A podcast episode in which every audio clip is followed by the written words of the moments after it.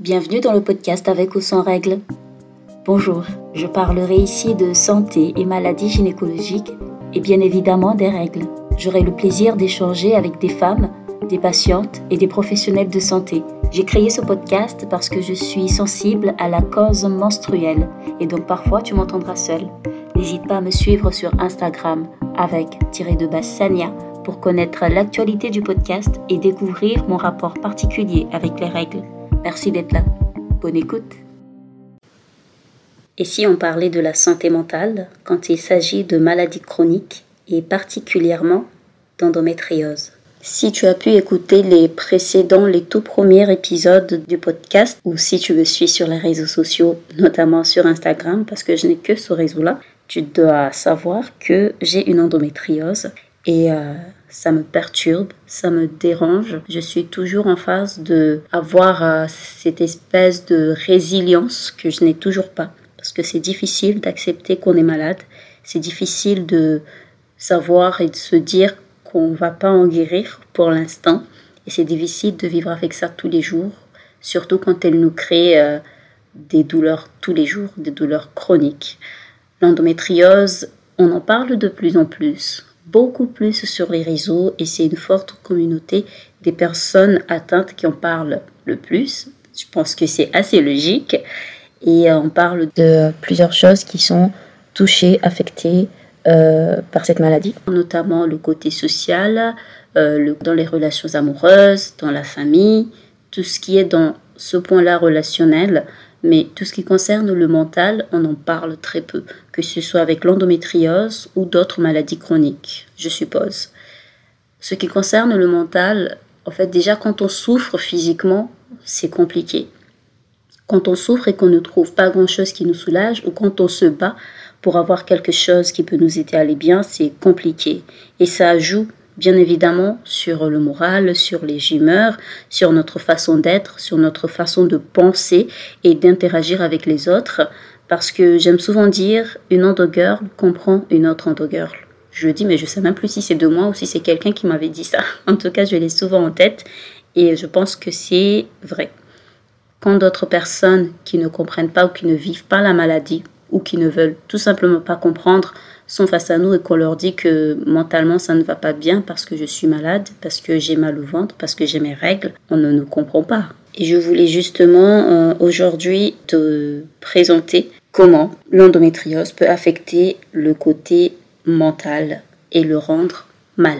En ce qui me concerne, euh, quand j'ai su que je n'étais pas bien à cause de l'endométriose, mentalement parlant, euh, c'est une période où j'ai consacré toute une année à essayer d'aller bien, à essayer de soigner les douleurs neuropathiques, les douleurs physicales, euh, parce que j'ai des atteintes dans ces zones-là. J'ai consacré une année entière, je ne vivais que pour ça, je faisais des déplacements entre ma ville de résidence, Nice et Paris, pour essayer de voir des spécialistes. Et en parallèle, je travaillais, j'essayais de mener une vie plus ou moins sociale. Ce n'était pas du tout facile. Et euh, je n'y arrivais plus parce que je ne trouvais pas de réponse à mes questions, je ne trouvais pas de réponse à mes mots, M-A-E-X, et c'était très lourd à supporter.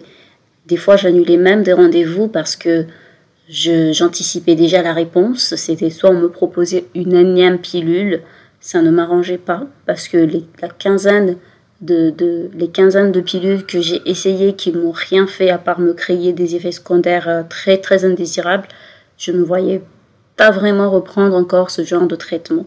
Donc c'était très lourd à supporter, à me dire oh là là, je vais encore aller dans un rendez-vous gynécologique et ce sera encore la même chose. Mais j'y allais quand même parce que j'ai passé plusieurs examens et il fallait les lire, il fallait euh, les décortiquer pour que je puisse savoir euh, ce qui ressortait de ces imageries. Et donc, mon moral a pris un coup. Je pleurais tout le temps, presque tous les jours. Euh, j'allais au travail, mais j'étais comme un robot. J'ai envie de dire, heureusement que c'était un travail que je maîtrisais depuis 4 ans, plusieurs années donc. Et euh, je faisais les choses vraiment par automatisme. Je ne réfléchissais plus. J'arrivais le matin, je savais que l'alarme, il fallait l'activer comme ça, euh, désactiver comme ça plutôt. Je savais comment faire la mise en place, je savais ce qu'il fallait dire au client. J'avais déjà, je faisais vraiment tout avec automatisme. Je ne prenais pas du tout le temps de réfléchir. Même des fois, il m'arrivait quand j'interagissais avec des clients qui me posaient des questions qui n'étaient pas celles qu'ils posaient d'habitude, je répondais les mêmes réponses et ça n'avait vraiment aucun sens. Et comment vous dire qu'au travail, c'était très compliqué. Les collègues, ah, des amours, mais c'est les derniers mois avant mon départ, c'était compliqué. Je ne supportais personne euh, parce que je n'arrivais pas à parler, à dire que dans ma tête ça ne va pas parce que physiquement ça ne va pas. Et donc je me je m'en prenais tout le temps aux gens. Soit c'était ça, soit je préférais me renfermer à moi-même et ne pas parler pour ne pas mal parler, pour ne pas blesser, pour ne pas heurter. Et pour ce qui est du côté social amical, alors là, je ne sais combien d'appels j'ai pas répondu, combien de messages j'ai pas répondu, combien d'invitations j'ai pas répondu parce que je pouvais plus être avec les gens, je ne me supportais pas, je sentais que mon corps et mon cœur étaient vraiment lourds et mon esprit aussi devenait de plus en plus lourd. Je comprenais pas parce que jusqu'à maintenant, j'ai du mal vraiment à accepter que je sois autant malade en fait. Et euh, du coup, je supportais pas d'être avec les gens, d'entendre les gens rire. Moi aussi, j'ai envie de rire, mais mon rire aurait été faux parce que j'avais, je voulais rire pour pour de vrai. Je sais pas si tu me comprends. Et du coup, c'était c'était vraiment compliqué. Donc, je sortais quasiment plus. Ou sinon, je sortais, mais vraiment toute seule. Je crois que cette année-là, donc c'était en 2022, j'ai fait euh, toutes les sorties, à 95% des sorties, je les ai faites toute seule. On va dire que j'étais accompagnée avec les anges. Et puis, euh, côté familial aussi, euh, je réagissais vraiment plus dans le groupe de notre famille. Hein. Donc, il n'y a que mes frères et sœurs. Euh, des fois, même mon frère, il m'appelait, je répondais pas. Ma sœur, elle m'appelait, je répondais pas. Et côté amour, hum, c'est compliqué, mais je reviendrai peut-être sur un autre épisode. et du coup, mon mental, quand je commençais à ne plus tenir, je me réveillais le matin en pleurant. Une fois, j'ai fait un rêve et dans mon rêve, je pleurais. Sauf que je me suis réveillée en sursaut et mon oreiller était trempé de larmes. Et je me suis dit, damn, en fait, j'ai vraiment pleuré dans mon rêve et j'ai pleuré dans mon sommeil pour de vrai, jusqu'à avoir de vraies larmes. C'était pas des larmes de rêve, c'était des vraies larmes. Et j'arrivais plus à tenir. J'étais arrivée même à un point où les jours où je travaillais pas, quand j'étais off, je n'ouvrais plus les fenêtres je sortais même pas les poubelles. J'ai eu un petit déclic pendant un moment parce que ma poubelle est restée là pendant plusieurs jours. C'est une période où j'étais en vacances, en congé plutôt, et ma poubelle commençait à sentir. Du coup là, je me suis dit non non non Sania, il faut que tu jettes la poubelle là, c'est plus possible. Et j'avais pas envie de m'habiller, j'avais pas envie de prendre une douche ni de brosser les dents, je ne voulais vraiment rien faire. Donc je me suis forcée à jeter la poubelle. Après, je suis revenue, je me suis dit, euh, j'ai regardé l'état de mon appartement. C'était sale, c'était sombre. Pendant une période, j'habitais avec une amie. Euh, d'un côté, ça faisait du bien parce que ça me poussait, ça me donnait un peu de motivation pour essayer de faire des choses. Et de l'autre, euh, j'avais envie de pleurer toute seule et euh, j'arrivais pas. Donc plusieurs semaines se sont écoulées dans cet état. Ensuite, plusieurs mois, jusqu'au jour où je décide d'en parler à ma médecin traitant euh, dès les premiers mots. À l'époque, on portait encore, euh, je crois qu'on portait un peu les masques parce que je suis arrivée euh, dans son cabinet et j'avais mis le masque. Et dès les premiers mots, je lui ai dit, elle me demandait alors, madame, qu'est-ce que je peux faire pour vous aujourd'hui? Je, je lui ai dit, j'ai besoin d'aide. Et j'ai commencé à pleurer. j'ai dit, j'ai besoin d'aide. Et mes larmes ont commencé à couler toutes seules. J'arrivais plus à sortir. Elle m'a donné un verre d'eau. Elle m'a dit, vous pleurez souvent Je lui ai dit, oui, quand j'y arrive. Parce que des fois, même quand j'ai envie de vraiment pleurer, les larmes ne coulent pas. Et elle m'a dit, euh, voilà, peut-être que vous devriez voir un psychologue. Sachant que avant d'en parler à ma médecin, j'ai regardé sur Internet hein, pourquoi j'étais comme ça, etc. Et bien évidemment, vous l'aurez deviné, c'était tous les signes d'une personne qui est en dépression. Sauf que moi, j'ai totalement fait un déni jusqu'à ce que ma médecin m'en parle. J'ai continué quand même à nier. Je me suis dit non, j'irai bien, ça va aller, ça va le faire. Ça n'allait pas. Elle m'a prescrit, euh, elle m'a recommandé d'aller voir un psychologue, etc. Elle m'a donné des noms. Et euh, je suis allée voir euh, une psychologue une première fois, une deuxième fois, ça n'a pas matché, ça n'allait vraiment pas bien. J'ai continué ma vie à côté alors que physiquement, je n'allais pas bien du tout. Moralement, c'était encore le chaos. Et j'avançais et j'avançais. Et comme certains le disent, à force de tirer la corde, elle finit par se casser et mon moral s'est totalement cassé. Quand j'ai vu enfin un psychologue euh, qui a pu me faire parler sans me faire culpabiliser sur quoi que ce soit, un psychologue avec qui j'étais totalement, mais vraiment à l'aise par rapport au premier psy euh, que j'ai pu voir, euh, la première question que je lui ai posée, moi, c'est que est-ce que je vais guérir? Est-ce que quand on est en dépression, on guérit totalement? Parce que j'avais peur. Je vois souvent ce qui se passe quand les gens sont en dépression et c'est vraiment, c'est vraiment lourd en fait comme situation. Et pire encore quand on vit seul en fait. Il y a ce point-là aussi que j'ai pas souligné dès le départ parce que cette maladie, euh, je la vis physiquement toute seule.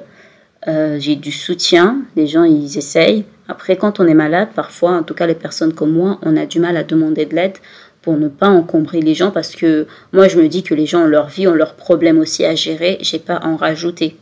Même si certains me disent faut pas penser ça, bon, je ne peux pas m'en empêcher. Et euh, ça, ça, ça joue beaucoup aussi sur le moral quand on vit seul euh, une maladie comme l'endométriose.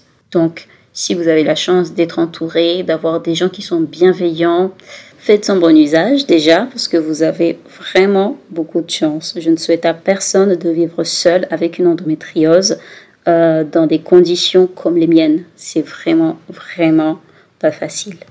Et pour euh, reprendre un peu les mots qui sont dans mes souvenirs, même si les souvenirs sont un peu vagues de ce que je disais pendant mes consultations psychologiques, euh, en fait, j'étais pas bien parce que j'acceptais pas d'être malade totalement. J'acceptais pas de pas avoir de soins, quelque chose qui me soulage. J'acceptais pas qu'on me dise, euh, voilà, votre réserve ovarienne est très faible. J'acceptais pas euh, parce qu'il y a eu ça aussi. C'est un parcours qui est toujours dans le, on est toujours dans le combat en fait. On dit souvent que oui, l'endométriose c'est un parcours de combattant. Bah, le combat il continue et c'est et des fois, on a simplement envie de baisser les armes. Et euh, je ne sais pas si euh, j'en suis arrivée à là. Mais je sais que je ne suis pas... Euh, comment vous dire Le combat ne me plaît pas, en fait. Dans la vie, il faut choisir ses combats, mais celui-là, il ne me plaît pas. Mais comme j'ai pas vraiment le choix, parce que je peux rien y faire, je peux pas l'enlever de mon corps, ben, on va continuer. Hein. Tout ça pour te dire que on n'a pas tous la même capacité à gérer les émotions, à gérer les douleurs. Euh, si quelqu'un demain te dit que moralement ça va pas parce que elle a une rage de dents ou qu'elle a mal au ventre, c'est des situations qui sont possibles, qui sont réelles et il faut les accepter en fait. Il faut accepter quand l'autre ne va pas bien parce que la santé mentale ce n'est pas que pour euh, le travail, tout ce qui est burn-out, euh, tout ce qui est voilà, dépression, tout ce qui tourne autour de ça. C'est pas seulement dans les cas de, du travail ou dans les cas de divorce ou dans les cas de perte d'un être cher. Bah, en ce qui concerne la maladie aussi, quand on a des, une maladie chronique, des maux MAX physiques, ça peut aussi toucher le côté mental. Et si tu es une personne qui m'écoute et qui a une maladie chronique, des douleurs chroniques, ne fais pas la même erreur que moi. Quand tu sens que ça ne va pas trop moralement aussi, il faut en parler parce que euh, ça fait du bien d'en parler en fait. Moi, quand j'ai commencé mes séances de psy au début, j'y allais, mais j'étais perplexe. J'ai beaucoup hésité, mais euh, à un moment, je me suis lâchée. Il m'arrivait de faire des séances sans verser une larme. Et ça ne veut pas dire que je suis guérie. Hein. je suis toujours en, en voie de guérison, j'espère. En tout cas, aller beaucoup, beaucoup mieux encore plus mais au moins j'arrive à en parler euh, sans pleurer. J'ai pu enregistrer cet épisode sans pleurer, c'est déjà gagné pour moi. Et maintenant, il me reste plus qu'à travailler ce côté où il faut que j'accepte que j'ai une endométriose, il faut que j'accepte que ce combat, je ne l'ai pas choisi, je ne l'aime pas, mais je dois continuer à le mener. Et la première des choses à faire, euh, c'est de prendre soin de moi. Je te conseille d'en faire autant que tu souffres d'endométriose ou pas, de maladie chronique ou pas, de règles douloureuses ou pas. Il faut prendre soin de toi, de ta santé, autant mentale que physique. Et eh bien, c'est déjà la fin de cet épisode. J'espère que je t'ai pas trop ennuyé et que tu seras là pour le prochain épisode. On se retrouve euh, sur Instagram avec Thierry de bas Sanya pour suivre l'actualité du podcast et un petit peu de mon quotidien. À très bientôt pour le prochain épisode avec ou sans règles.